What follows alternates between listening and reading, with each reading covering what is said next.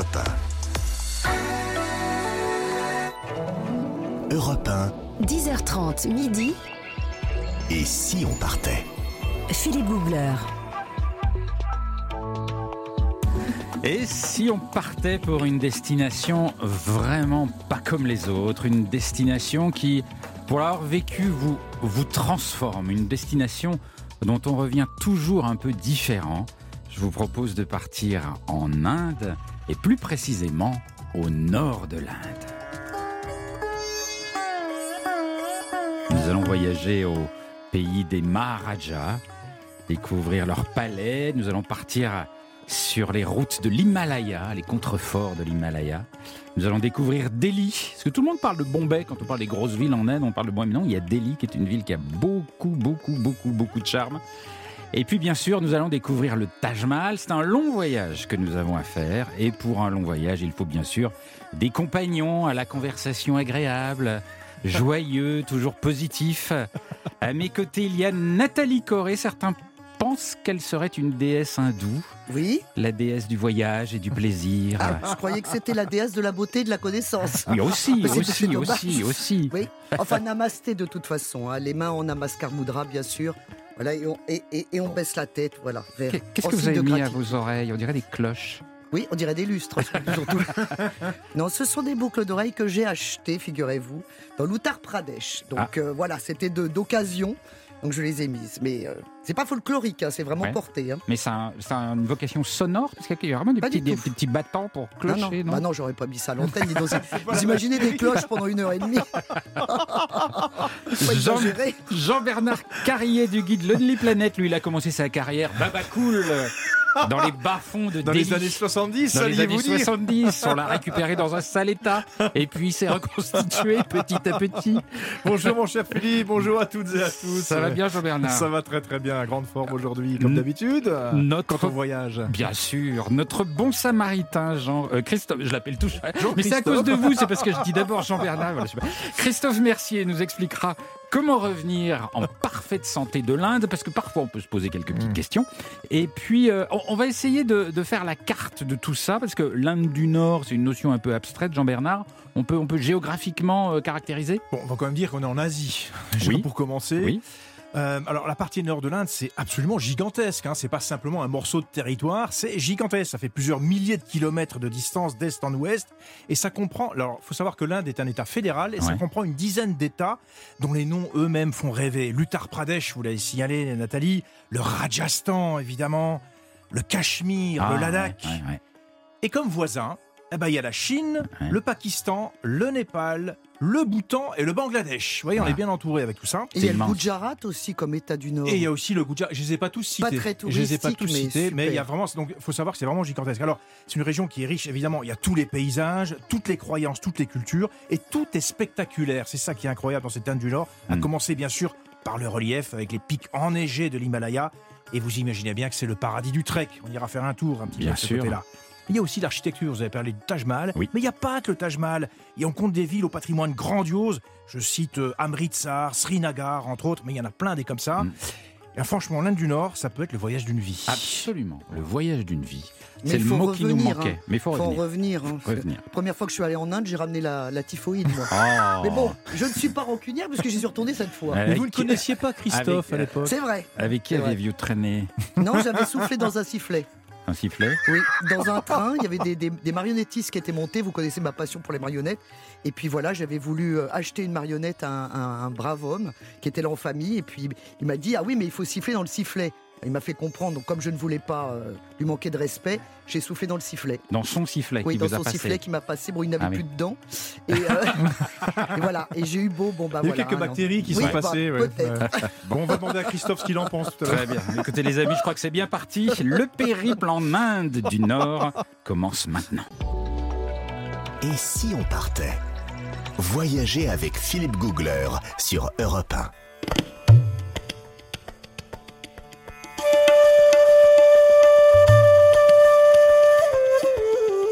En Inde du Nord, il y a une merveille de marbre blanc.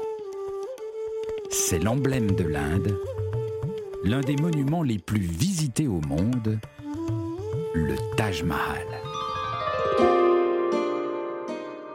Je tenais beaucoup à aller voir le Taj Mahal. Ça fait partie de ces lieux mythiques dont tout voyageur rêve un jour. Mais je frémis un peu à l'idée de le découvrir pour de vrai. Si c'était décevant Le jour J est arrivé, je me lève très tôt, il est 5 heures du matin. On m'a dit que le meilleur moment pour le voir, c'était au lever du soleil. Quelques personnes au guichet, donc même très tôt, je ne serai pas seul. Un peu d'attente, il faut marcher, franchir une vaste porte, un passage sombre, et tout à coup, il apparaît. Le Taj Mahal est là, devant mes yeux, et le plaisir est à la hauteur du rêve. Une perle d'une blancheur pure, délicate, un dôme avec une légère forme de bulbe. Parfait. Un dôme entouré de quatre minarets étincelants. Tout est de marbre et de pierres précieuses. Le monument se reflète dans les eaux d'un jardin parfaitement symétrique. C'est d'une finesse incroyable. Et avec le soleil qui se lève, il y a comme des lueurs roses, une fine brume qui plane. Le moment est magique. Le Taj Mahal est à la fois imposant et doux, léger et grave. Il est mieux dans les rêves. Et la légende du Taj Mahal est encore plus touchante. C'est une histoire d'amour. L'amour de l'empereur Jahan pour son épouse. La légende raconte qu'ils s'aimaient tellement qu'ils eurent treize enfants. Mais hélas, lors de la naissance du quatorzième, Mumtaz Mahal, la bien-aimée, mourut lors de l'accouchement.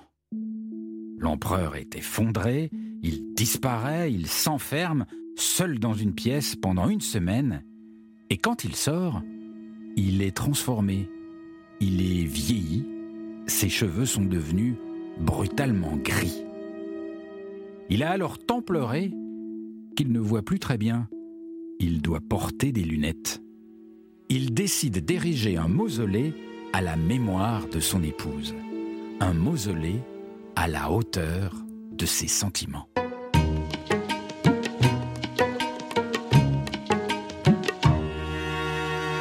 C'est un immense chantier qui commence. Sont réquisitionnés plus de 20 000 artisans venus d'Inde, d'Iran et d'autres régions d'Asie centrale. Il faudra plus de 1000 éléphants pour transporter les matériaux. Les jardins devront évoquer le paradis. La couleur blanche qui change selon les heures de la journée est la couleur du deuil, de la paix et de la pureté.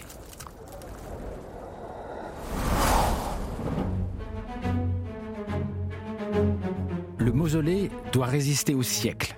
Les quatre minarets qui l'entourent s'élancent vers le ciel 42 mètres de haut, mais ils ne sont pas posés tout à fait droits. Ils sont un peu penchés pour qu'en cas de tremblement de terre, ils ne tombent pas sur le mausolée, mais plutôt sur les côtés. On raconte des histoires terribles. On dit que l'empereur, à la fin du chantier, faisait couper les mains des ouvriers pour qu'ils ne puissent pas reproduire pareille merveille.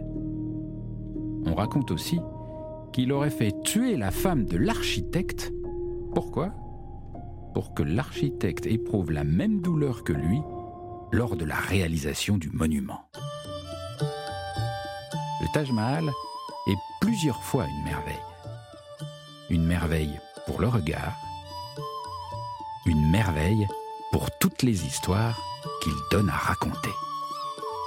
Europe 1, Et si on partait? Philippe Googler. Sacrée histoire, Philippe, hein, ce Taj Mahal. Alors, il faut faire comme vous, il faut y aller vraiment tôt le matin Oui, pour, vrai. avoir, pour jouir de cette atmosphère très particulière que vous venez de nous De la raconter. lumière. Et la lumière, La ouais. Et Il y, a- lumière. il y a plus de 400 photographes officiels quand même qui vous prennent en photo avec votre bien-aimé ou votre bien-aimé. Donc C'est Oui. quand même un gros business. Oui, il y a beaucoup de monde, c'est vrai. Donc il faut y aller pour la lumière, pour Ah, la brume du vraiment. matin. Et puis pour éviter effectivement les foules, hein, c'est un des pays, c'est un des monuments les plus visités au monde. Mais ça vaut le coup, on n'est pas déçu par le Taj Mahal. Nous filons vers le pays des Maharajas dans un tout petit instant sur Europe 1. Europe 1, 10h30 midi. Et si on partait? Philippe Googler.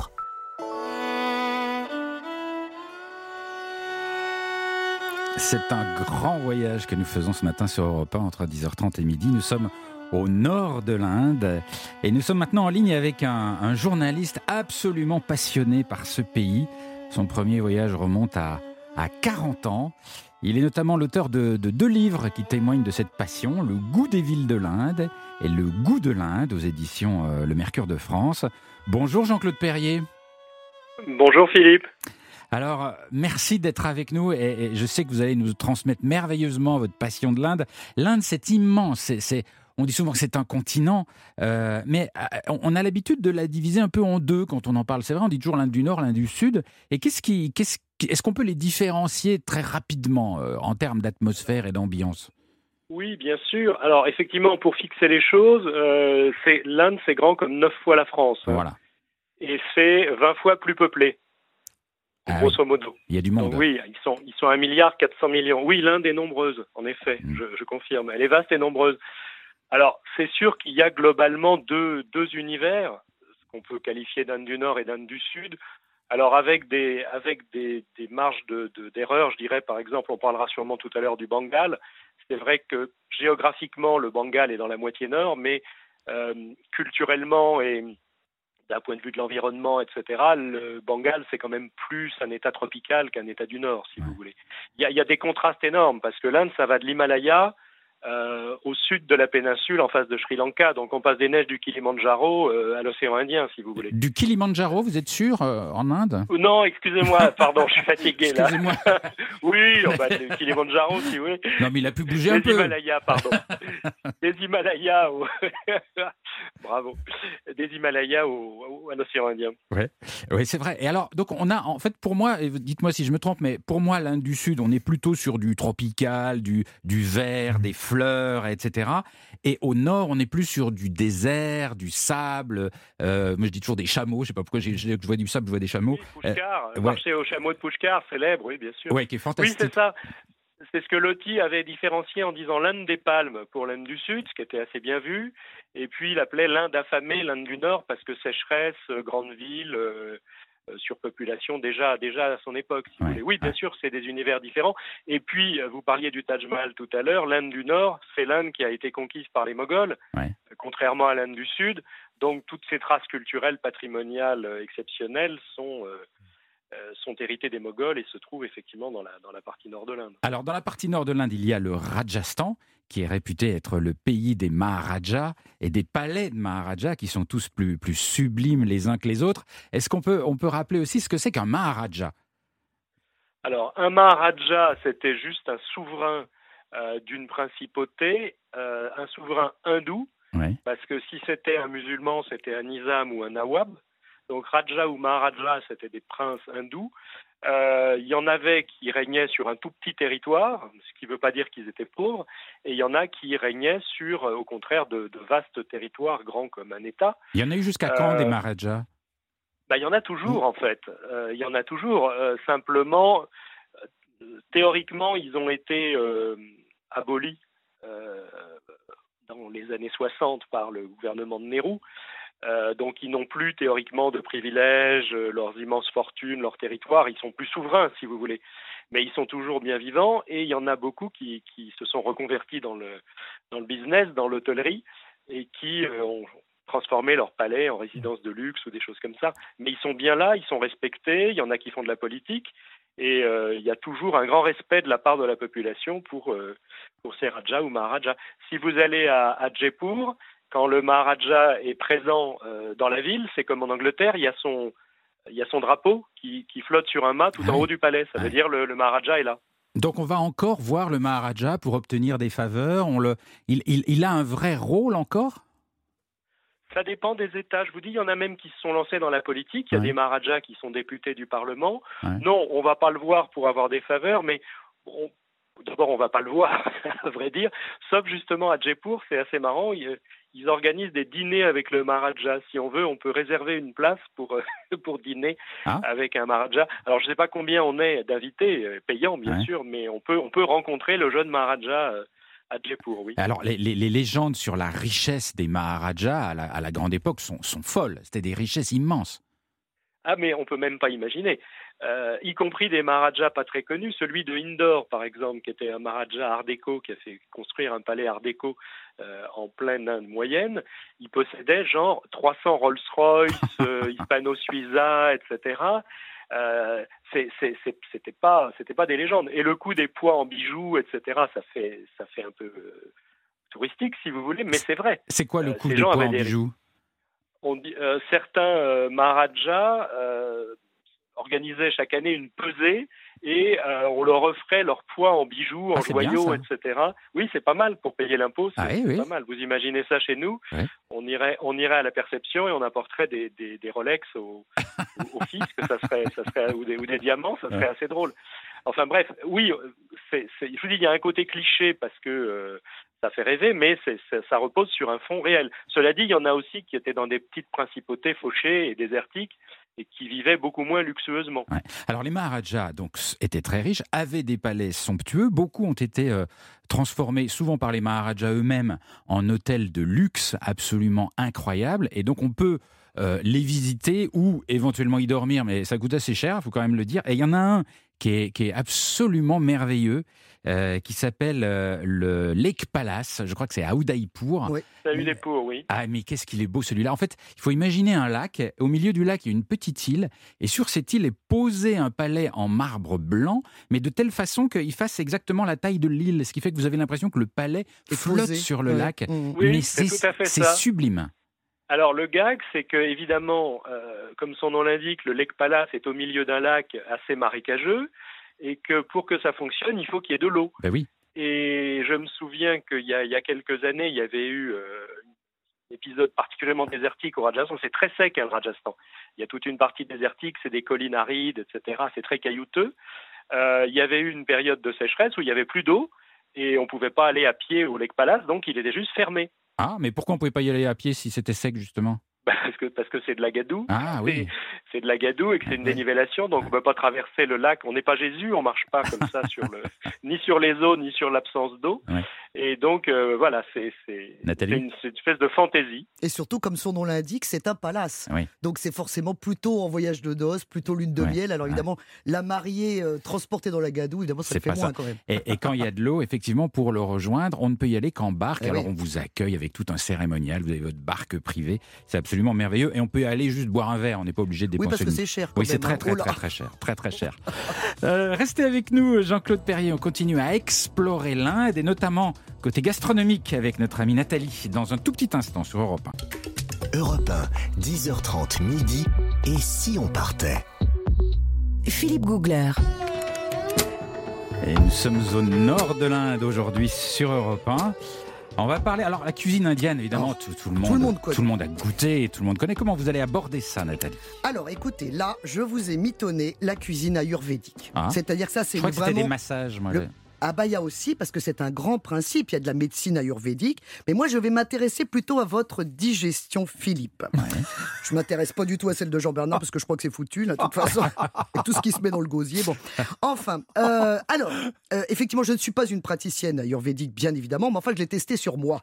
Parce qu'effectivement, à force d'aller en Inde, bah, une fois, j'ai fait une cure, j'ai fait une panchakarma. Une panchakarma. c'est je suis allé dans, un, dans une clinique, hein, parce que je ne l'ai pas fait version luxe, euh, hôtel 5 étoiles, je l'ai fait dans une clinique. je, vous raconterai ça. Alors, en tout cas, en Ayurveda, on ne pense pas l'alimentation en termes de vitamines, de protéines ou de graisses. Ah, ça va vous arranger. on raisonne plutôt en termes d'énergie.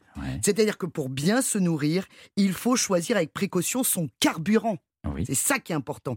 Et on n'est pas du tout tous les mêmes. Voilà, il faut suivre certaines règles pour contribuer à la bonne digestion, parce que je vous le confie, le plus important, c'est la digestion. C'est-à-dire quand on fait une cure, par exemple comme moi, on vous demande sans arrêt, are you okay? Alors le are you okay, c'est pas euh, comment allez-vous, c'est combien de fois avez-vous été? Ah, à la selle. À la- voilà, voilà. Parce que Ah. c'est le plus important, c'est la base, c'est le transit. Voilà. Et c'est la quantité de fois on y est allé qui Voilà, compte. c'est très important, c'est très Ah bon important. Alors, pour d'abord, pour commencer à bien connaître la, la cuisine qui vous correspond en termes de carburant, l'important, c'est déjà, on va regarder votre langue. Ah, Parce qu'on va voir. non. Votre- bon, déjà, dans un premier temps. L'important, c'est de savoir si vous êtes Vata, Pitta ou Kappa. Ah. Donc là, effectivement, ce sont les, les cinq doshas. En fait, il y a des doshas. Il y a ces trois-là, Vata, Pitta, Kappa, puis après, vous pouvez euh, faire des mélanges.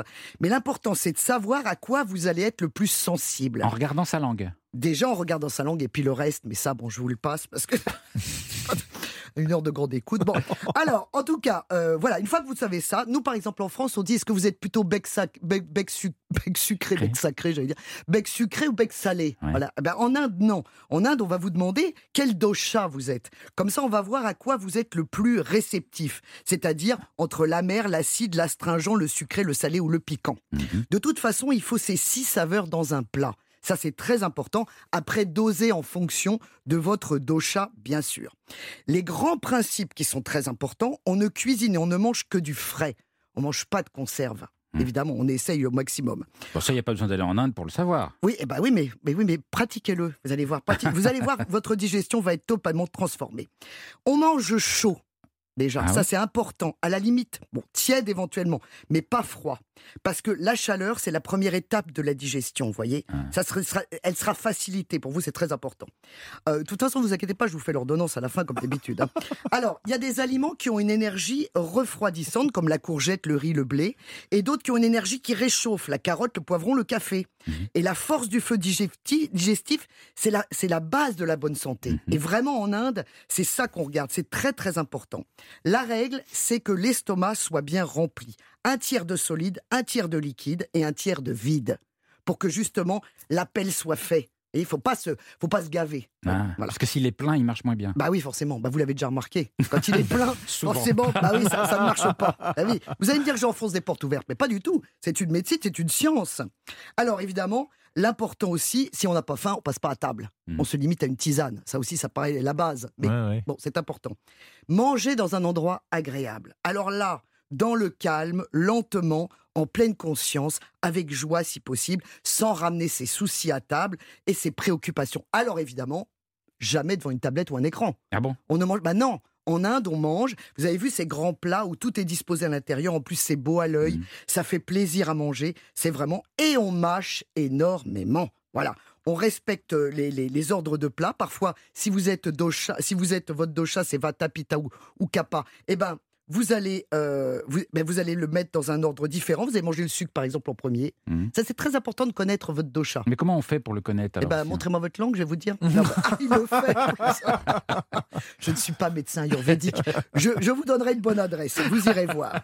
Alors, j'ai j'ai une petite anecdote à Vrindavan, qui est dans l'Uttar Pradesh, euh, qui est bon, d'abord le, le- le lieu de, de, de- de pèlerinage des adorateurs de Krishna. Et figurez-vous qu'on appelle ça aussi la ville des veuves. Euh, les dévotes de Krishna, elles, elles suivent un régime extrêmement strict. Hein, végétarien, pas d'œufs, pas de lait, pas d'alcool, pas de viande, voilà. Mais alors, il y a certains restaurants qui, moi, m'avaient attiré l'œil, où il y avait marqué no garlic et no onion. Ah Je me dis, tiens, c'est et pas bizarre. d'oignon. Pas d'ail et pas d'oignon. Comment ça se fait ça Bah, je me dis comment ça se fait? Ben oui, parce que quand on est dévote, on doit éteindre sa libido. Et alors, Ah. mesdames, je vous l'annonce, Ah bon? ces deux ingrédients augmenteraient terriblement la Ah libido. ben, c'est bon à savoir. Voilà, un bon sens. entendeur, un bon entendeuse, je vous salue. Non, non, c'est très important. L'ail et l'oignon. L'ail et l'oignon. Alors attention, ça, effectivement, si vous voulez accentuer, bah, vous en prenez. Si vous voulez descendre, bah, vous limitez Ah votre oui. consommation. Voilà. Et puis, pour autre petite chose, si vous êtes végétarien, il y a un pays formidable, un État formidable pour ça. C'est le Gujarat, puisque c'est le pays des Jains, la ville où est né Gandhi Ah d'ailleurs, l'État plutôt euh, où est né Gandhi. Et c'est la première ville végétarienne au monde. Alors là, chez les Jains, vous savez, on porte même un masque devant le visage pour surtout pas Mm. même manger un insecte sans faire exprès. Mm. Donc c'est pour vous dire que là, vous serez au paradis. Très bien. Merci euh, Nathalie. Je vous fais pour- l'ordonnance Oui, oui, comme Je d'habitude. vous prends rendez-vous pour lundi. Vous me direz combien je vous dois. hein Euh, Non, c'est un, c'est un service que je vous rends, c'est gratuit. Dans un instant après les infos de 11h, on poursuit notre voyage au nord de l'Inde. A tout de suite sur Europe. Europe 1, 10h30 midi, et si on partait? Philippe Googler. Nous sommes partis depuis 10h30 au pays du Taj Mahal, au pays des Maharajas et de leurs palais. Nous irons aussi à Delhi. Nous irons sur les pentes de l'Himalaya. On a encore de la route, les amis, jusqu'à midi. Et euh, je suis avec toute ma petite bande de baroudeurs. Il y a Nathalie Corée. Namasté. Namasté, c'est dire bonjour. Avec Jean-Bernard Carrier du guide de Lonely Planet. Ah oui, on va prendre le bus tout à l'heure, mais pas n'importe Ah, lequel. le bus en Inde, c'est quelque chose. Euh, et puis Christophe Mercier, l'homme à la mallette. Bonjour Christophe. Bonjour Philippe, bonjour tout le monde. Ah, vous n'avez pas fait bonjour à toutes, bonjour à tous, chère mademoiselle, chère madame, cher monsieur aujourd'hui Non, je change. Je suis passé des années 70 aux années 90. C'est bien, c'est bien. L'homme à la mallette qui nous suit où qu'on aille courageusement avec sa trousse de secours. En Inde, on peut avoir besoin de vous, Christophe. J'espère, Oui. je le pense, et même j'en suis sûr. Ce sera quoi la thématique aujourd'hui? Eh ben, on, on- on va aller aux toilettes. Non mais On, rigole. Cri du on rigole, mais en Inde, c'est un vrai sujet. Bah oui. Euh, et puis nous sommes toujours en ligne avec euh, Jean-Claude Perrier, qui est journaliste absolument passionné de l'Inde. Son premier voyage remonte à 40 ans. Il est auteur de deux livres, euh, Le goût des villes de l'Inde et Le goût de l'Inde aux éditions Le Mercure de France. Euh, Jean-Claude Perrier, il y a un- une ville dont on parle assez peu. euh, alors que c'est euh, la capitale, c'est New Delhi. Parce que en général, les villes d'Inde font un peu peur. Elles- on les imagine extrêmement peuplées, comme, comme Bombay, qui a 22 millions d'habitants, avec c'est, c'est- c'est un énorme bouchon, un énorme embouteillage, avec du monde partout, de la poussière des villes vraiment fatigante, Oppressante. hein. oppressante. Alors que Delhi, c'est pas trop ça.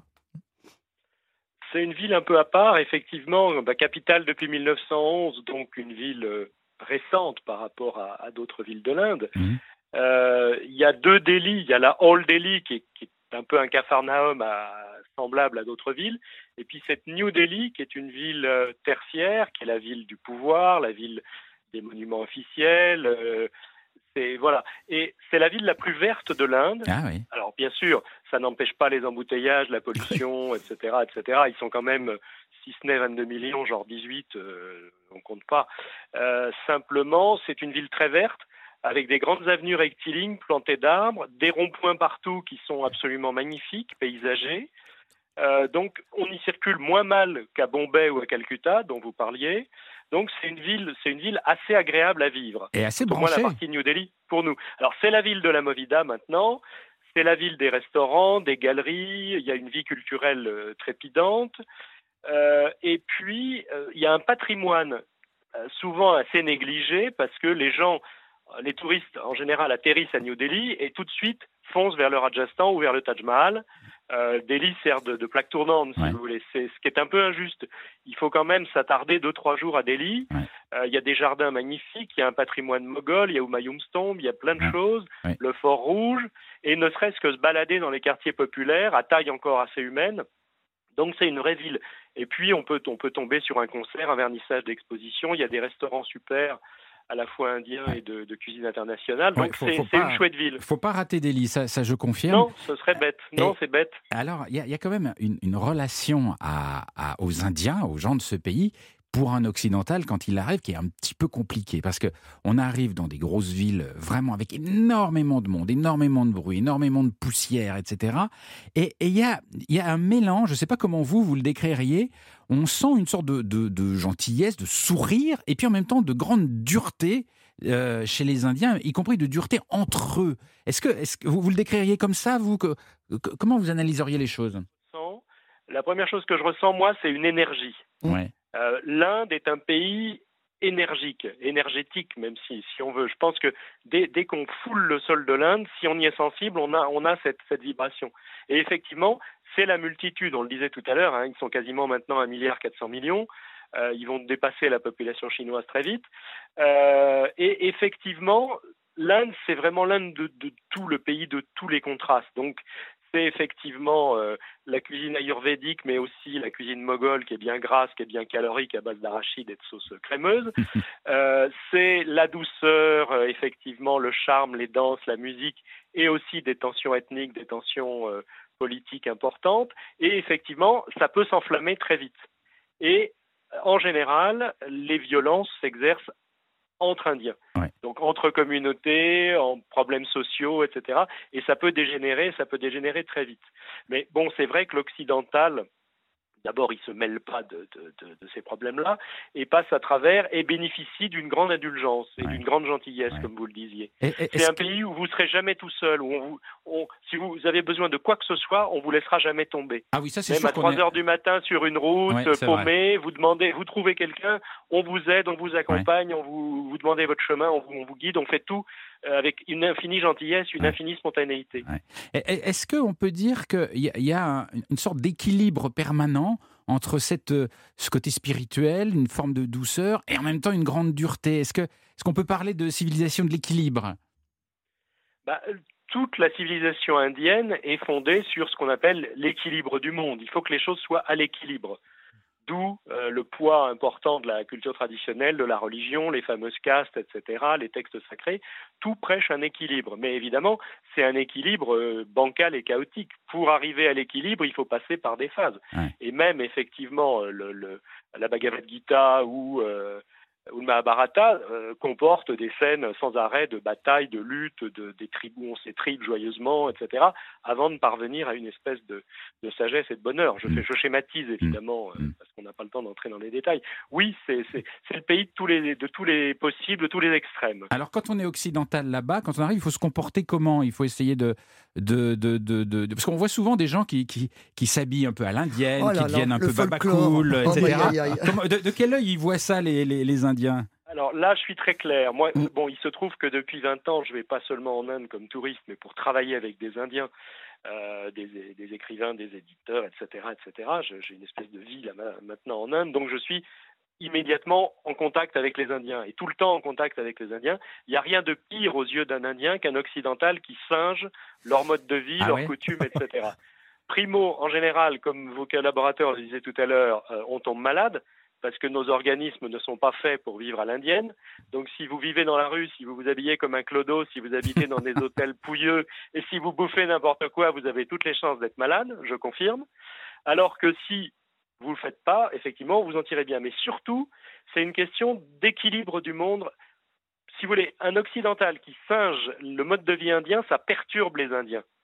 Ils savent pas, ils, ils savent pas où il est, ce qu'il fait, ce qu'il faut lui dire. Ouais, c'est bizarre. ils considèrent ça que, oui, ça n'entre pas dans leur schéma et c'est un peu vécu comme un manque de respect. Ah oui, à ce point-là. Ah oui, oui, tout à fait, tout à fait. Genre, qui sait ce type Pourquoi il, pourquoi il se moque de nous? Pourquoi il s'habille comme un sac? Pourquoi il se moque de nous? Pourquoi il se lave pas? Enfin, vous voyez, c'est pas notre rôle. On n'est pas là pour ça. Donc, ah. si vous restez à votre place, si vous êtes un occidental qui prétend pas devenir hindou, singer l'Inde, euh, etc. Vous restez à votre place, vous faites ce que vous avez à faire, vous voyez ce que vous avez à voir, les gens que vous avez rencontrés, et tout se passe très bien. Il euh, y, a un endroit euh, dans, dans l'Inde du Nord dont on parle assez peu et qui est une petite pépite que, que, je voudrais que vous évoquiez pour nous, c'est Chandernagore. Mmh. Ah oui, j'adore. Alors, Chandernagore, ça se trouve au Bengale, c'est à 30, 60 km au nord de Calcutta, dans, la jungle sur les bords d'une rivière qui est un affluent du Gange qui s'appelle la Hougli. Euh, et c'est merveilleux parce que c'était le premier comptoir euh, français euh, colonisé par les Français. et donc, on y a construit un certain nombre de monuments sur les bords de la rivière. Euh, donc euh, des espèces de palais, une église, euh, à l'époque un hôtel de ville, un palais de justice, etc. C'est tropical, c'est charmant, il n'y a aucun touriste, il n'y a aucun, aucune infrastructure, aucun équipement, etc. etc. Et c'est un vrai bonheur. Alors, en plus, aucun néocolonialisme là-dedans, puisque Chandernagore a été le premier des cinq comptoirs français à redevenir indien dès 1949. Donc, on est voilà. Et il y, a, des choses qui, qui, sont en train de se monter. Par exemple, je sais que maintenant, on peut faire des croisières depuis Calcutta en bateau, remonter le Gange, comme ça, remonter la Hougli le long des anciens comptoirs. Et franchement, Chandernagore, c'est un bonheur. C'est paumé, c'est au milieu de rien, c'est très très beau. Ouais, c'est une petite pépite à, noter parce qu'on n'en on parle pas assez souvent. Jean-Claude Perrier, on pourrait parler des heures avec vous de, de, oui, de l'Inde. Ouais, ouais, je, je, vous remercie beaucoup d'être en ligne avec nous. Euh, je rappelle donc que vous êtes euh, auteur de deux livres, Le goût des villes de l'Inde, Le goût de l'Inde. Et puis avant de nous quitter, je voudrais dire que euh, vous allez sortir, vous venez de sortir, pardon, un livre qui s'appelle Le photographe de Notre-Dame. Je voulais le dire, ça n'a pas grand-chose à voir avec l'Inde mais euh, qui est un hommage vibrant à euh, Éric Prinvaux, qui est photographe euh, et humaniste, injustement méconnu du grand public. Donc voilà, je voulais signaler ça pour Oui, vous. sauf qu'il est même allé en Inde. Je l'ai même retrouvé en Inde Ah bon quelque part. Donc, voyez, Ah, je peux pas- d'accord. Oui, oui, tout à fait. Dans ses grands reportages, il est allé jusqu'en Inde. Donc, vous voyez, on peut pas échapper à l'Inde. Très bien. Merci en tout cas. Merci beaucoup Jean-Claude Perrier, je vous souhaite une belle journée. Merci. Au revoir. Dans un tout petit instant sur Europe 1, la grande aventure de Jean-Bernard Carrier. Et comme Jean-Bernard ne se mouche pas du pied, comme on dit, lui c'est dans l'Himalaya que ça se passe, sur les contreforts de l'Himalaya au nord de l'Inde. À tout de suite sur Europe 1. 10h30 midi. Et si on partait? Philippe Googler sur Europe 1. Nous voyageons sur les routes de l'Inde aujourd'hui jusqu'à midi sur Europe 1.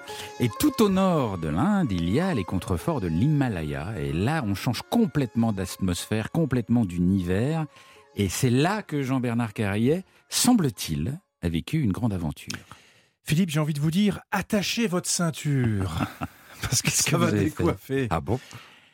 J'ai pris la route la plus spectaculaire d'Inde et aussi la plus périlleuse. Ça, je ne savais pas avant Sachant qu'en Inde, toutes les routes Bah sont oui, périlleuses. Oui, mais celle-là, elle a le pompon. Ah je oui vais vous dire pourquoi. C'est la route entre Srinagar, au Cachemire, et Leh, au Ladakh. Ah oui. C'est une route transversale, donc elle traverse le, euh, en fait, elle relie deux vallées à travers les contreforts de l'Himalaya. Ouais. Alors, ça va pas forcément très haut. Le col le plus haut que, que j'ai passé, c'est 3500 mètres. Mais alors, déjà. cette route, c'est déjà pas mal.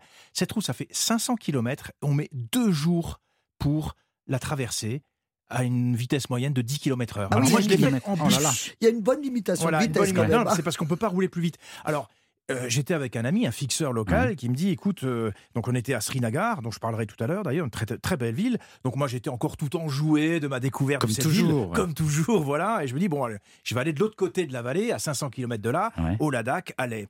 Et mon fixeur m'amène à la gare routière. Et puis je le voyais un peu inquiet. Il me dit euh, N'oublie pas de m'appeler quand tu seras arrivé. Je voyais un peu d'inquiétude dans Ah oui ses yeux. Je me dis bah, Je dis bah oui, oui. Et puis il me dit Bon, bah, bon courage. Hein. Ah bon? Bon. Et vous y allez quand même J'y vais quand même. Donc c'était il y a, il y a- il y a- c'était il y a longtemps, certes. Les conditions sont peut-être meilleures dans cette gare routière. Alors j'embarque dans un bus local. La carrosserie est complètement Ah oui. défoncée. Déjà, oui. Oui.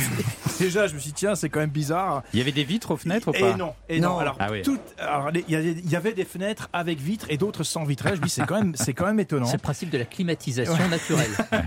Alors je me suis dit, je vais quand même pour profiter du paysage, quand même les contreforts de l'Himalaya, je Ouais. vais en prendre plein la vue. Je me dis, je vais me mettre à côté, sur la place, à côté du chauffeur, enfin la, la- devant, pour profiter du Bon, malheureux. panorama. J'étais tout content, j'ai payé un peu plus.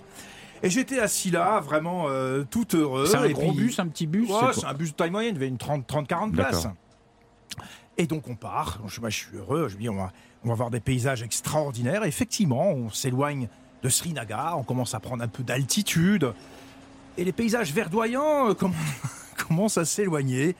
Petit à petit, on monte, on monte, virage en lacet, de plus en plus l'univers devient minéral, rocailleux. Mhm. Il n'y a plus de vie, plus de végétation. La route devient de plus en plus étroite. De plus en plus, c'est du gravier. Il n'y a pas de goudron du tout. Et je sens que ça devient tendu parce que le, le, le- comment dire, le conducteur est de plus en plus concentré. Et à côté de lui, j'ai oublié de le dire, à côté de lui, il y a un assistant. J'appelais ça, moi, un assistant. Mhm. Et en fait, au fur et à mesure qu'on avance, je vois que la route est semée d'embûches. Quel genre d'embûche Alors, des éboulements, des éboulis, des glissements de terrain, par exemple. Il y a des passages, on passe sous la falaise, mais on voit des petits cailloux qui roulent. Oh. Donc moi, j'emmène pas là. Je me dis, mais ça va s'écrouler un jour. Et Ouais. effectivement, parfois, on voit d'anciens glissements de terrain qui ont été euh, ensuite nettoyés au bulldozer, Ouais. mais de manière assez régulière. On voit des vestiges de ces glissements de terrain. Mais c'est une route, c'est une petite route, une grande route c'est une petite route. Et alors, effectivement, ça fait des lacets absolument Ouais. interminables. Interminables. Et euh, à un moment donné, le fameux celui que je croyais euh, être l'assistant, c'est en fait c'est le guetteur. Je le vois à un moment donné sortir un des virages en épingle à cheveux. En fait, il sort, il se met devant le, le bus et en fait, il, il signale au, au conducteur la manœuvre qu'il faut faire pour passer et lui signale les dangers devant. C'est-à-dire, C'est-à-dire s'il y a une pierre ou s'il y a... Oui, il y a des pierres, il peut y avoir un véhicule en face. Et en fait, le, le bus ne peut pas tourner directement. Il est obligé de s'y prendre à deux fois. Mais pourquoi? Mais parce que le- le- l'épingle à cheveux est trop forte. Ah. Donc il peut pas tourner euh, directement. Il faut qu'il fasse. Alors il, s'arrête vraiment au bord du ravin. Et ensuite il recule pour mieux passer le, le cordeau du virage. Je Et pas donc si le vous gars voyez le, le guide alors il y a le guetteur qui l'aide à faire la manœuvre, le guetteur à l'extérieur, et il l'aide à faire la manœuvre dans les, dans les, les épingles à cheveux les plus serrées. Mais c'est absolument incroyable. Vous il y a le vide à côté. vous il y a étiez genre pas dans 400 un mètres de vide. Vous n'étiez pas dans un bus école par hasard, non Parce que peut-être la personne était en formation, Mais- non non, mais c'est incroyable parce qu'en plus, tous les chauffeurs de bus qui font cette liaison entre Srinagar et Leh sont des chauffeurs ultra expérimentés. Ils ne font que cette liaison-là. de- Ils connaissent Ah ouais. la route absolument par cœur. Mais- Ce qui m'a quand même un petit peu rassuré. Mais c'est au bord j'en ai d'un pas là. précipice. Mais oui, il y a des précipices. C'est ça qui est incroyable. Cette route en lacet, elle à flanc de montagne. Ouais.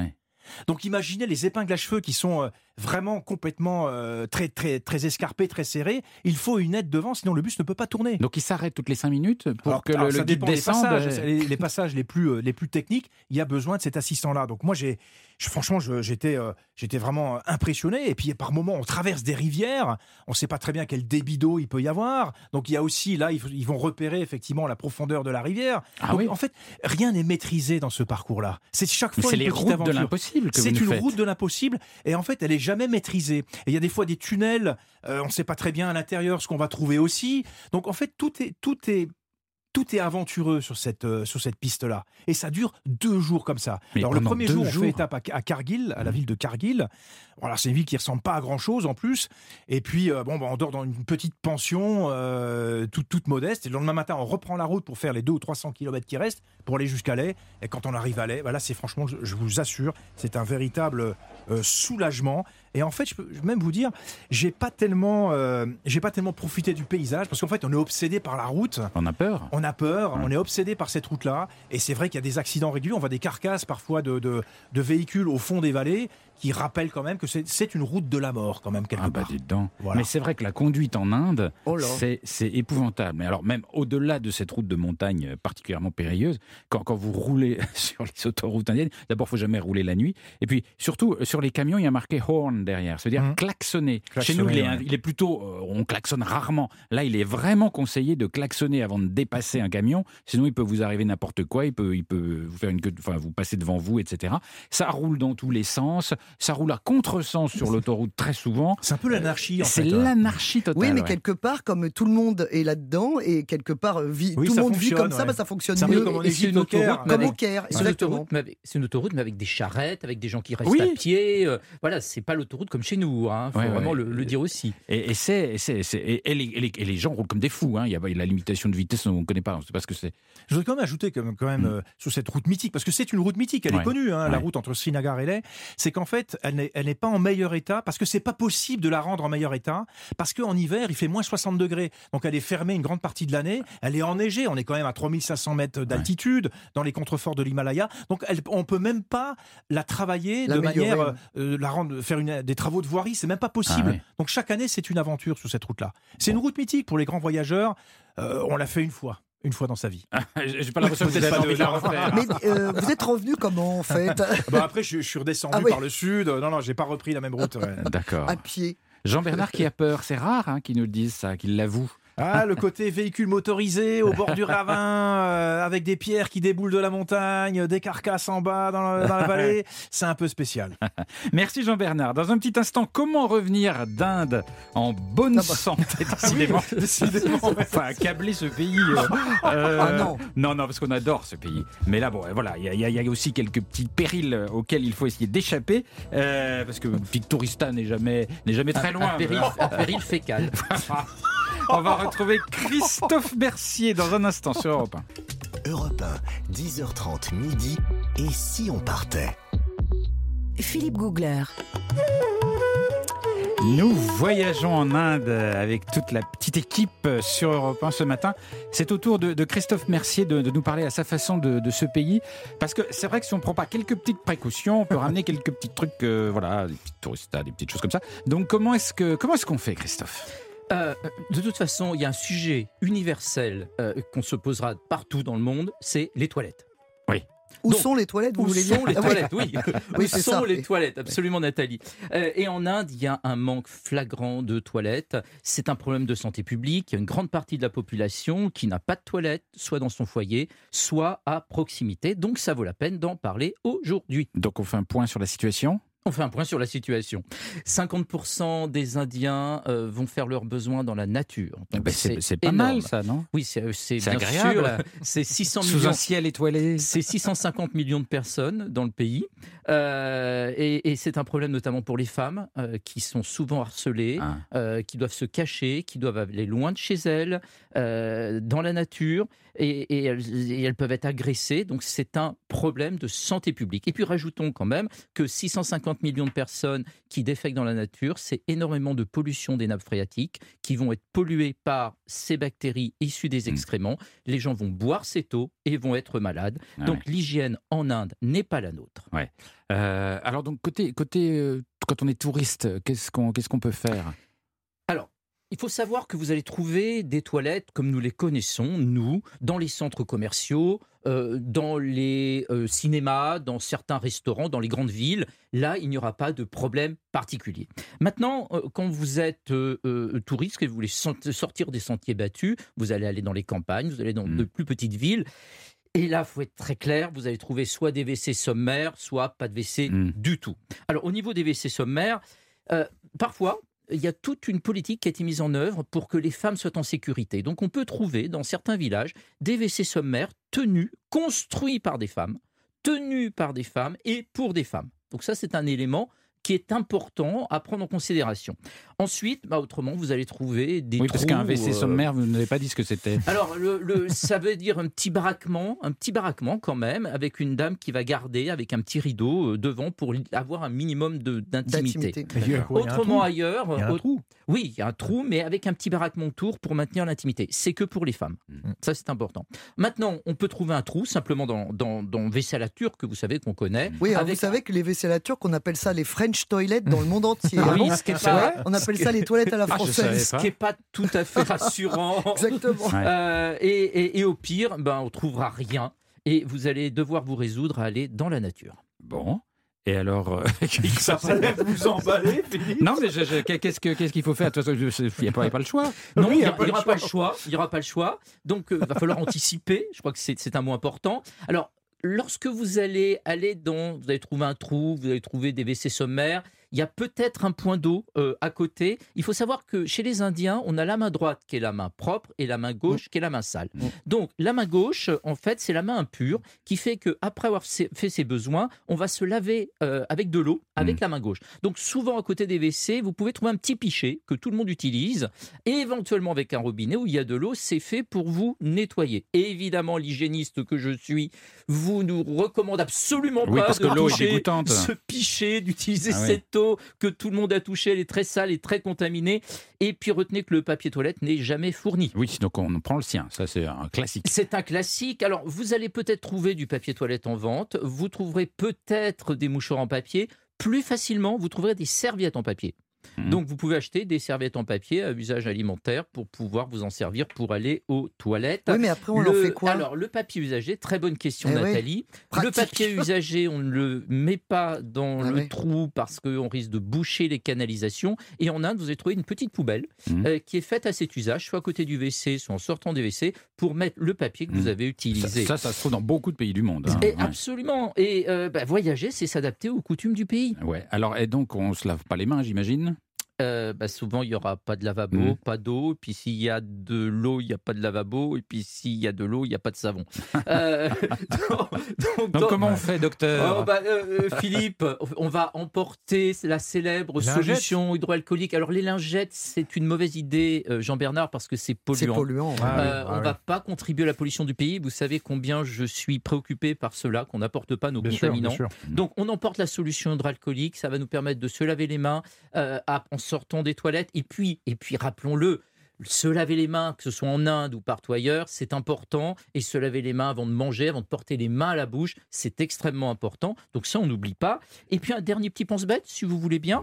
Euh, dans la trousse à pharmacie, bah, n'oubliez pas quelques médicaments contre éventuellement la tourista. C'est important. Mais c'est quoi un médicament contre Alors, la tourista Le médicament, c'est un antidiarrhèque, c'est quelque chose Je croyais qui qu'il peut fallait vous pas en calmer. prendre Alors, ça, que c'est- ça bouchait tout. Ah bah oui, au bout d'un, si vous en prenez d'un 10 au bout d'un tonnes, oui, moment, euh, ça c'est oui. certain. Je ne le dirai jamais assez. On va voir son médecin avant de partir et on aura ce qu'il nous faut adapté à nous. Ça, c'est tellement, tellement important. Euh, vous avez des personnes qui vont en Inde et à force de manger que cuit, parce qu'il vaut mieux manger cuit que des choses crues. Ah bah c'est hein, sûr. euh, euh, vont être au contraire dans un phénomène de constipation. Donc là encore, on peut emmener des petits carrés de, de fibres. Et puis buvez de l'eau filtrée, buvez de l'eau en bouteille, pas de glaçons. Ce sont les éléments de base dans tout pays, en Inde comme ailleurs. J'y suis allé de nombreuses fois et je n'ai jamais été malade. Vous avez jamais été malade? Jamais, Hmm, jamais, Jamais? Jamais. Vous êtes incroyable. Non, je suis juste euh, hygiéniste. Et alors, je rappelle, il y a, il y a les, les grands pièges, c'est la glace qu'on achète parce qu'il fait Ah, chaud. bah oui. La glace, parce que Ah, la- jamais la- faire. alors là, ça jamais, La jamais. Et les glace. glaçons. La glace et les glaçons. Et les glaçons de l'apéro qu'on ne voit pas venir. Oui, parce oui, qu'on oui. a envie d'un petit Ah bah apéro, oui, il y a des glaçons, frais. allez hop. Alors on n'oublie pas de Mais moi, il n'y a dire. pas beaucoup d'alcool quand même. J'ai pas bu vrai. beaucoup euh, d'alcool. oui, mais dans un cocktail de fruits, on n'oublie pas de dire no ice, pas de, de glace. N'oubliez pas que le froid ne détruit pas les micro-organismes. Et sur la glace, je fais un petit pas de côté. Bien sûr. Est-ce que est-ce qu'il est vrai que boire très froid engendre la tourista Non. plus que la, la bestiole Absolument bactérienne? pas. Ce qui engendre la tourista, ce sont les bactéries issues des excréments que vous allez boire, qui qui sont dans l'eau du glaçon. Mais je croyais que le fait de, de boire très froid était souvent la vraie cause. Non, c'est pas du tout la cause. La cause, ce sont les bactéries fécales. D'accord. Très bien. Bon. Mais écoutez, on aura appris des trucs. Hein. Bon, c'était Moi, un je, gros- je- je voudrais c'était une un- consultation. oui, C'était un gros dossier. euh, Moi, je voilà. vais- je, vais, prendre une petite consultation à part parce que j'ai ramené la typhoïde. J'aurais voulu savoir qu'est-ce que j'aurais dû faire. Bah, il On en parlera. il va- Oui, parce que j'avais bu toutes les mignonnettes que j'avais pris dans l'avion, mais en fait, ça n'a rien ça, fait. ça n'a rien fait. Là, non, là, ça. Mais ça, on n'a jamais dit que dé- se, se- de se boire une cru- bouteille d'alcool désinfectée. Bah, j'ai cru que c'était de l'alcool, donc ça allait comme de l'alcool à 90, mais non. non, pas non, ça marche pas. J'étais ivre morte, mais Ça malade. c'est ça. Dans un petit instant, la gazette de Nathalie Corée. Toutes les infos les plus croustillantes venues d'Inde. À tout de suite sur Europe 1. Europe 1, 10h30 midi. Et si on partait? Philippe Googler. Et nous voyageons au nord de l'Inde sur Europe 1 jusqu'à midi aujourd'hui. Alors, quelles sont les nouvelles que vous nous avez sélectionnées aujourd'hui, Nathalie? Bon, allez, chalo. Les quoi? Chalo, ça veut dire on y va. Chalo en Chalo. hindi, parce que vous savez, je parle couramment l'hindi, bien sûr. Bien sûr. Alors, mais déjà, justement, petite chose, vous savez qu'en français, on a des mots euh, hindi, sans le savoir. Ah bon Ah oui. ouais. Bah, pour briller ce soir dans un dîner mondain. Bah, pyjama. Ah bon? Ouais, pyjama, ça vient de l'hindi paejama, ah qui ouais veut dire vêtements de jambes. Ah, j'aurais mis ça japonais, moi. Bah Ouais. non, paejama, ça vient de, de l'hindi. Ah Et ouais. puis shampoing, aussi shampoing. Ça vient de l'hindi shampoo, qui veut dire masser. Donc on se masse le cuir Ah. chevelu. Voilà. Comme ça, ce soir, là, je sens que là, Ah, il va bah, y avoir de l'intérêt dans les trucs, dîners. là, oui, oui. Voilà. Alors passons à la Gazette, bien sûr. Et je vous ai fait une spéciale amour, Oui. puisqu'on a commencé l'émission avec le Taj Mahal, donc bien sûr, ce mausolée de l'amour. Euh, donc on part directement. J'ai lu dans Times of India que dans la ville d'Haridwar en Inde, un couple a décidé de poursuivre en justice leur fils unique pour ne pas leur avoir permis d'être grands-parents. Ah. Ils réclament à ce pauvre enfant 615 000 euros. Bah, c'est l'équivalent, évidemment, c'est des dollars. Voilà, ah bah c'est cher, oui, c'est très très cher même. C'est-à-dire qu'ils ont fait leur compte. Ils se sont dit, mais là, on ce petit ingrat, on lui a quand même payé des études aux États-Unis, hein, dans le cadre d'une formation dans l'aviation, pour 65 000 dollars. Ensuite, il est revenu, il était au chômage. Il a fallu lui payer donc deux ans de, de- de besoins euh, divers et variés. Ensuite, on lui a trouvé une femme, parce que c'est évidemment un mariage arrangé. On lui a trouvé une femme. Donc là, ils se sont dit, bon, ça y est, maintenant on est tranquille, on est peinard. Eh bien, au bout de six ans, figurez-vous qu'ils n'ont toujours pas fait d'enfant. Et pourquoi? Donc, bah, bah, parce qu'ils en ont peut-être pas envie, mais c'est peut-être ça fait partie de cette génération de rebelles qui n'ont pas envie d'être direct dans la tradition. Et ben alors les parents ne sont pas contents. Alors ils ont ajouté évidemment tout ce qui avait coûté le mariage, hein. Mhm. donc euh, l'hôtel 5 étoiles, la lune de miel à l'étranger, l'achat d'une voiture pour 76 000 euros. Enfin, ils- Ouais, ont tout compté. Oui, c'est une belle voiture. Et, euh, et puis ils ont dit non, mais là, c'est pas possible. Donc le procès a eu lieu. Figurez-vous que euh, la raison invoquée, c'est la cruauté, la cruauté mentale de leur enfant vis-à-vis d'eux, parce que c'est le rêve de tout parent de devenir grand-parent. Mais c'est Oh. insensé, hein. Mais oui, Mais c'est plaidé en ce moment, c'est terrible. Enfin, toute l'Inde est en alerte. C'est dingue. ça vous, ça vous fait ni chaud ni froid, mais je vous Non, assure mais, que non, mais c'est vrai. c'est quand même dingue que temps- des parents. En, euh, en même temps, vu les sommes, c'est pas une famille modeste indienne. Non, bien sûr que non. Bah, Il évidemment. y a des intérêts financiers gigantesques. Bien sûr, mais surtout qu'ils disent non, mais parce que nous, pour nos vieux jours, on aimerait bien avoir un petit enfant pour jouer. Mon œil, à mon avis, c'est pas que pour jouer, mais enfin bon. Euh, c'est en tout cas dans le. Alors, autre histoire, dans le village de Ganeshpuri, les Le village habitants. de Ganeshpuri. Qu'est-ce que c'est? Ouais, c'est les noms, c'est les noms de. C'est Ganesh, certainement, c'est voilà. Le, Mais le- pourquoi le pourri dieu Ganesh. Bah, c'est le nom, pourri, P-U-R-I. Ah, Euh, Ganesh pourri. Les habitants ont subi de nombreuses coupures de courant pendant Oui. plusieurs semaines. Ils se sont dit, mais que se passe-t-il? Et puis des coupures de courant de 2-3 heures. Ils se sont dit, mais qu'est-ce qui se passe? Donc là, il n'y avait plus d'électricité. Ils se sont dit, quand même, ça commence à bien faire. Et ils ont décidé de mener l'enquête eux-mêmes. Ils ont remarqué que seul leur village avait des coupures de courant. Ils se sont dit, mais comment, qu'est-ce qui se passe-t-il? Alors que les villes alentours avaient de la lumière. Donc, les habitants ont très vite compris qu'il y avait quelque chose, c'était une intervention humaine. Donc, ils ont tendu un piège à- au coupable, qui évidemment est tombé dans le panneau, si je puis dire. Et figurez-vous que c'était un homme qui se rendait à l'école. Donc, avant, il coupait le courant du village et il se rendait à l'école, dans une école, pour rencontrer sa bien-aimée dans l'obscurité? Dans l'obscurité. Donc, lui, pas gonflé, et ben pendant 2-3 heures, clac, il coupait le courant du Mais village pourquoi pour il ne aller coupait pas que le courant de l'école? Non, bah non, pour pas, bah justement pour pas qu'on le suive, pour pas qu'on le voit. Vous savez qu'on se, Ah. on, on se voit pas avant le mariage. Donc évidemment là, euh, voilà, dans la culture indienne, c'est quand même très respecté. Donc voilà, ils avaient décidé que. Et puis alors évidemment maintenant que leur, leur- leur amour est dévoilé au grand jour, parce que ça a fait la une des journaux évidemment ouais. cette affaire. Et ben maintenant voilà, ils ont décidé de se marier. Ah, Et donc de ça n'a montrer- pas, ça n'a pas brisé la romance Non. Non, non, Christophe, non. oui. Oui, Mais au- et, et la grande pudeur des, des- des Indiens, on ne s'embrasse pas en public, et dans les films indiens, on ne s'embrasse pas non plus. Les Ah bah amoureux oui. ne s'embrassent pas, c'est Ah très oui. important. Dans les films de Bollywood, Ah magnifique, j'adore. Alors, euh, autre petite chose, nous n'avons pas encore parlé des singes. L'horreur des singes voleurs. Parce que alors moi, en Inde, c'est mon angoisse. Ah oui Et figurez-vous que dans l'Uttar Pradesh, alors il y a un truc, il y a un gros problème, ce sont ces petits singes qui ont fini par monter un business. C'est-à-dire qu'ils sont sur les petits murets, en randonnion. Vous avez certainement vu ça parce qu'en Inde, on voit beaucoup ça. Ils sont tous là, campés. Vous, vous vous promenez avec vos lunettes de soleil, voire votre chapeau, votre appareil photo. Quoique maintenant, il y en a de moins en moins, il y a toujours des, des téléphones portables, mais enfin bon. Vous vous promenez tranquillou, et tout d'un coup, le singe vous a repéré. Il y en a un qui vous saute dessus, il vole les lunettes. Moi, ça m'est arrivé je sais pas combien de fois. Il vole les lunettes et hop, au dernier moment, arrive tout de suite un petit vendeur, un petit épicier ambulant, Un vendeur, Alors- un, un humain. un humain. Et donc vous dites, bah, qu'est-ce qu'il fait là? C'est quand même bizarre. Et bah, le gars, il a tout compris. Il vous dit, frutti, frutti. Il vous vend une petite boisson à une roupie, ça ne dit rien évidemment. Donc, il vous vend la petite frutti, vous prenez votre petite boîte, vous l'envoyez sur le singe voleur. Évidemment, pour attraper le frutti, il lâche les lunettes et vous récupérez vos lunettes. Ah, parce que le singe attrape, attrape le frottis Il attrape le frutti, donc Ah, il lâche votre excellent. Ah, objet. marrant Tac ça. C'est une sorte de petit business incroyable. Ah bah oui. Donc c'est une collaboration C'est une, co- c'est une collaboration, exactement. Mais c'est c'est quand même insensé. hein. Ah, c'est Ils sont c'est malin comme tout. Alors dernière chose, bon, vous savez que la moustache est à, l'honneur évidemment dans beaucoup de régions de l'Inde. Et alors là, bah, il y a un homme qui s'est laissé pousser la sienne pendant 33 ans. Ah oui, là là ça, alors ouais. ça, bon, alors, alors c'est enroulé de façon extrêmement, bah, c'est magnifique. hein. Mais enfin, elle fait quand même, euh, elle fait combien de long d'ailleurs J'ai oublié combien elle faisait de long cette cette petite Ça 2-3 mètres, en Ah, fait. elle fait chose de fou, 7 hein. mètres sept de long. Sept ça. mètres. 6 mètres 70 exactement. Vous imaginez la bête. Et surtout, alors il a le record du monde, évidemment, c'est pas difficile. Bon, bon, 6 mètres 50, 6 mètres, 6, 6 mètres et 70 centimètres. Donc vous imaginez pour la praticité de la chose. hein, bon, hein. Ben, Comment ça s'entretient un truc Ah bah alors justement, alors il a toute une technique. D'abord, il ne la lave pas. Il met de l'huile et du Ça doit poivre. sentir. Je suis pas allé renifler, hein, je vous avoue franchement. Non, mais une moustache, une moustache de 6 mètres jamais lavée, vous imaginez Ben oui, surtout que depuis 33 ans. Alors Oh. vous imaginez la chose. Mais dès qu'il se réveille, la première chose qu'il fait, il la répand sur le lit. Donc il l'étale, c'est 6 mètres d'étale. Et ensuite, euh, une fois que c'est fait, il met de l'huile dans une tasse, il masse avec de l'huile. Il faut environ deux heures hein, pour appliquer, appliquer cette huile. Il met un petit peu de citron, il met de la poudre de poivre, et puis, et puis, et hop, après il enroule, il enroule, il enroule. Et il a déclaré quand même à la presse qu'il ne la couperait jamais. Donc le, le record, c'est lui qui l'a à vie. Ah, Parce que ça continue à pousser. Eh ben, Et, c'est enroulé, c'est-à-dire que c'est pas. Oui, c'est enroulé. C'est un petit peu en macaron. Vous savez, comme nous, on se fait des macarons avec des cheveux. Ah. Bah, lui, il fait des gros macarons sur ses joues. Ah, c'est très impressionnant.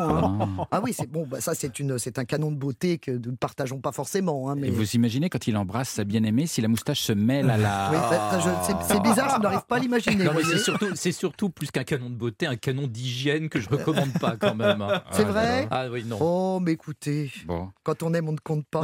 Ah oui, j'avais aussi un tuk-tuk. Vous savez les tuk-tuk Vous connaissez les tuk-tuk Oui. hein Ouais. En Inde, on appelle ça des des des, Les rickshaws, non? des rickshaws, mais Ouais, on appelle ça aussi des three wheels, Hmm. des three wheelers. Des trois roues. Alors, normalement, hein, bon, au maximum, c'est quatre personnes, hein, Ouais. soyons, soyons honnêtes.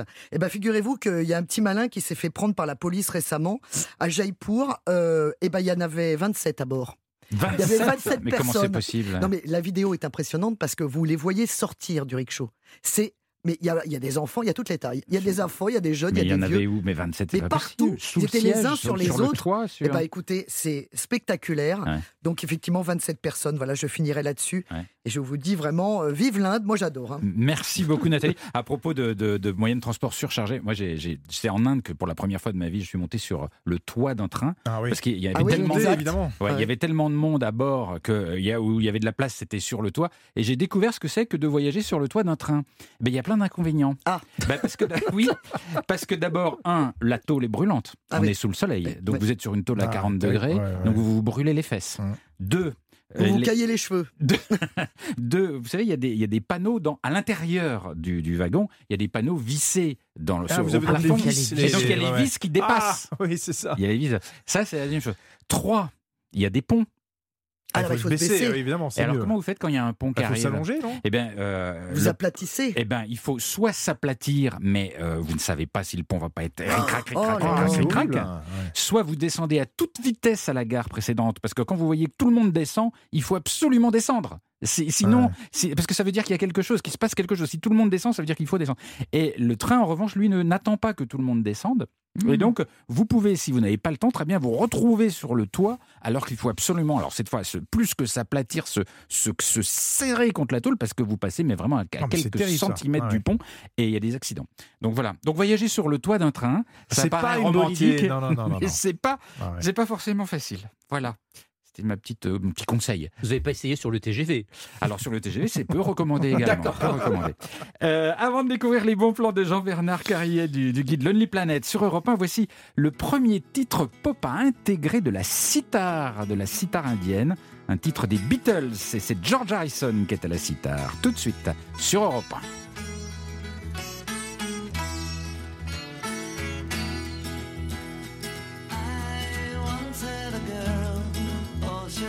Say,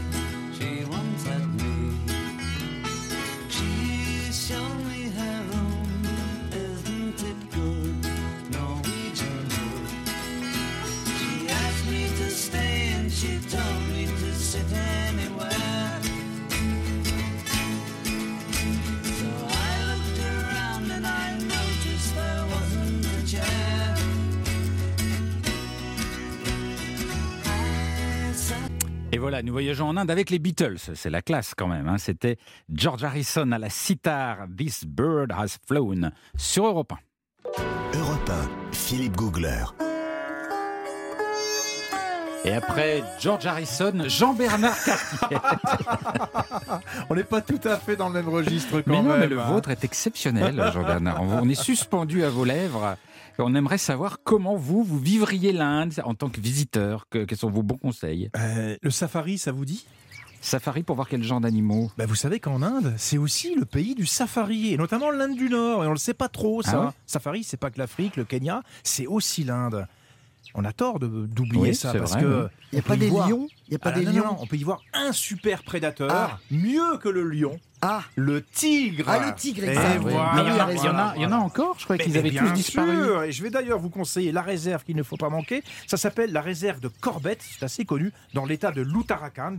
Alors c'est un parc national qui est réputé pour abriter la plus grande population de tigres d'Inde.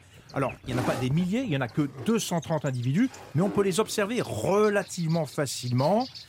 Alors, on n'est pas non plus sûr de les voir, mais ça donne un peu plus d'adrénaline quand on le rencontre, quand on l'aperçoit, ne serait-ce que furtivement, ce qui a été mon cas à travers les buissons et la savane. C'est énorme un tigre. hein. J'avais déjà vu beaucoup de lions, mais le tigre, c'est euh, c'est la gamme au-dessus en termes Ah ouais de Ah ouais. volume et de puissance. mais c'est. Même de loin, c'est euh, c'est impressionnant. C'est vraiment, vraiment très, très impressionnant. Alors, ce qui est bien dans la réserve de Corbett, pour les observer, c'est que le nombre de véhicules est limité. 10 le matin et 10 l'après-midi. Donc, c'est une très, très bonne gestion et organisation de la réserve. Donc, aucun risque de voir 20 jeeps au même endroit face à un tigre, euh, ce qui cacherait un petit peu le plaisir. Donc, un bon point pour cette euh, réserve de Corbett. Et l'autre atout de, cette, euh, de ce parc national de Corbett, c'est qu'on n'y voit pas que des tigres. On peut y voir d'autres types de faune auxquels on ne pense pas quand on évoque l'Inde. Il y a des ours, l'ours lipu, il y a des ours noirs, il y a des gavials, c'est des sortes de crocodiles, il y a des macaques, il y a des léopards. En tout cas, on ne revient pas bredouille d'un safari animalier dans la réserve de Corbette. C'est comment un ours lipu Un ours lipu, eh ben en fait, il a, il a une, comment dire, il a des lèvres assez proéminentes, Ah ouais? Lipu. Ah voilà. ouais, ouais, tiens. Et alors côté paysage, hein, c'est de quoi loin, C'est de c'est- quoi C'est genre jungle C'est quoi Alors, ce qui est bien aussi dans cette réserve, c'est qu'il y a, il y a des paysages très variés. Il y a à la fois de la jungle au sens euh, classique, comme on l'entend, mais aussi des prairies, des collines, des rivières. Ce qui fait que visuellement, on ne s'ennuie jamais. Voilà, donc un très beau spot d'observation animalière. Tout à l'heure, on a parlé du Rajasthan, euh, le, le pays des Maharajas et des palais de Maharajas. Vers quel endroit vous vous dirigeriez d'abord vous, euh, Alors, il y a la ville d'Udaipur, Ah sans Ah ouais. hésitation. Ah, Ah, je vois que je fais l'unanimité Ah autour oui, de cette table. l'unanimité, cette ville est Bah, c'est la ville, c'est la ville la plus romantique du Rajasthan, évidemment. Euh, et quand on la découvre, on comprend que la réputation est justifiée. Le cadre, d'abord, totalement envoûtant. Il y a plusieurs lacs, des lacs immenses, dans lesquels euh, la montagne se reflète. Il y a des collines aussi tout autour. Et quand on s'enfonce dans la ville, ben, on prend des petites rues étroites, pleines d'animation. On sait plus donner ou de la tête, tellement la ville regorge de beauté. Il y a des maisons blanchies à la chaux, des palais baroques. À Udaipur, c'est vraiment la ville historique, là où les siècles ont déposé leur empreinte. Mm. Et puis aussi, il y a une grande richesse dans les savoir-faire et l'artisanat à Udaipur. On est sûr de trouver des super souvenirs, des étoffes, le travail sur bois, des couvre-lits. Des couvre-lits. Ah Ouais, ouais. des couvre-lits aussi, ouais. Ah bon? Bah Mais oui, oui. Bah oui, tout, tout, euh, comment on appelle ça Des, des boutis? Et des boutilles, Des exactement. boutilles. Des boutilles, ouais. Vous ramèneriez puis- des- un couvre-lit de vos Ah vacances oui, Ah oui ça Bah, ils sont magnifiques. Bah, Bah, oui, vous mettez c'est- ça au mur c'est le vous, paradis, hein. Ah ouais euh, voilà. Ah ouais. Et puis j'ai dit que c'était une ville romantique, mais autant pousser euh, jusqu'au bout. Mais en fin d'après-midi, lorsque la lumière douce du soir caresse la ville, bah, vous faites une balade en barque avec l'élu de votre cœur, en admirant les palais éclairés Ah. qui se reflètent sur la surface scintillante de l'eau. Et le fameux Lake Palace dont on a parlé. Alors, j'en- pense que du bien. Et, et, et- et Udaipur, c'est une balade ville de couleurs. Oui, et c'est une ville de couleurs. J'ai jamais vu autant de femmes habillées joyeusement avec des couleurs Mhm. incroyables. Vrai. Ça explose de couleurs et ça explose d'odeurs. Le marché à Udaipur est juste incroyable. Hmm. Donc c'est une ville à la fois romantique et magnifique. Côté, euh, tout on parle beaucoup de l'Inde pour tout ce qui est euh, méditation, euh, se retrouver soi-même, etc. Ça se fait encore beaucoup, mais, mais comment, comment on Mais fait? ça se fait énormément. Il y a des gens qui viennent en Inde du Nord spécifiquement pour faire de la méditation. On est au paradis là-bas parce qu'il y a plein de centres qui sont consacrés au yoga, à l'ayurveda, Nathalie, vous en avez parlé, à la méditation. Bah, par exemple, à Benares, on peut prendre des cours de yoga au bord du fleuve. Ça a quand même de la gueule, ça, non? Oui. Et puis, euh, pour l'ayurveda, bah, le- Bah, l'ayurveda le, le qui est bord du fleuve à. Bénarès, Ah ouais, c'est ce un peu spécial quand même. Parce que c'est là qu'on- que, que vont mourir Bah hein, oui. les, mais- croyants. Et parfois, il y a quelques, Oui, je- corps quelques qui passent corps sur qui le fleuve. Ouais, moi je à me vois pas faire le chien tête en bas euh, au milieu, des, des prières. Sachez Ah non, que ça se fait. Oh, bah, donc, Alors tout pour la méditation bouddhique, pour vous remettre de ces émotions, Nathalie, il y a la méditation bouddhique. Alors là, il y a plein de possibilités de retrait, de sessions d'initiation. Il y a des stages aussi, et il y a des, des voyageurs que j'ai rencontrés sur place qui m'ont ran- qui m'ont raconté une des- des- un séjour de méditation vipassana. Alors là, c'est un peu dur parce que c'est très spartiate, c'est monacal. 11 heures de méditation par jour, c'est histoire de se reformater le cerveau. Là, il En vidait fait, la on se- corbeille. Ah. On vide la On corbeille. se, voilà, on vide complètement la On- corbeille. 11 heures assis en tailleur 11 heures assis en tailleur Ah, et on doit se minutes, concentrer, on doit se concentrer sur le flux d'air dans votre cloison nasale, tout ça pendant Le 11 heures. prana. Le prana. prana. Le prana. Voilà, La respiration. Exactement. Le Exactement. flux d'air se dans le nez tenant en Oui. tailleur en plus, Mmh. donc ça fait un peu mal. Et en fait, Et parce que c'est de prendre conscience de sa respiration, alors qu'évidemment, vous, vous respirez sans vous en rendre compte, Bah oui. Dieu merci. Fais Alors que quand on fait ce genre de pranayama, on, on se- on prend conscience de sa respiration. pendant 11 heures.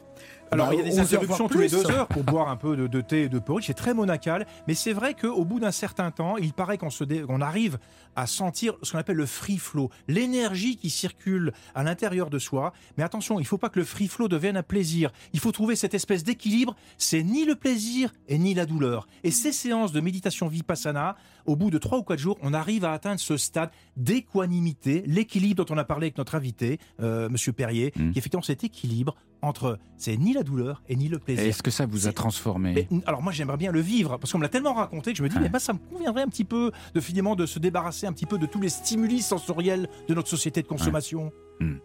Euh, ouais. Vous ouais. n'êtes pas, Je pas je suis pas convaincu, encore convaincu. Faut, faut- faut- vous me travaillez un peu au corps. Euh, si, euh, moi, j'aimerais bien qu'on parle de l'Himalaya. On n'en a pas beaucoup parlé. Parce que l'Himalaya, on imagine toujours l'Everest. Des, des, des- mais il y a, il y a un Himalaya moyen qui monte entre 2 et 3 000 d'al- mètres d'altitude au nord de l'Inde, Hmm. qui est magnifique. Je suis sûr que vous voulez parler du Cachemire. Oui, Ah bah oui, mais pas que, oui, mais de toutes ces zones-là, ouais. Bah, je vais quand même vous parler du Cachemire parce qu'il y a la ville de Srinagar dont j'ai un tout petit peu parlé dans ma chronique précédente parce que c'est un joyau quand même Srinagar. Oui. Il faut le dire. Alors on est à 1500 mètres d'altitude, on n'est pas complètement euh, de- de- dans l'Himalaya, mais on n'est pas très loin. Euh, des montagnes verdoyantes partout. On pourrait imaginer que c'est une ville rude car isolée, tout là-haut, perdue dans les montagnes, mais pas du tout. C'est une ville très accueillante, c'est un joyau, c'est une pépite. Déjà, il y a un immense lac, le lac Dal, qui est absolument somptueux, avec des eaux cristallines, avec un miroir d'eau qui reflète les sommets environnants. Et puis, sur ce, sur ce lac, on circule à bord des chicaras. Mhm. Les chicaras, c'est les embarcations traditionnelles, un petit peu comme les gondoles à Venise. Ben, c'est des bateaux-taxis, tout colorés, là, qui vous emmènent d'un point à un autre. Euh, ils transportent les enfants à l'école, ils transportent les marchandises jusqu'au marché. Ben, on zigzague entre les habitations la- lacustres à bord de ces chicaras.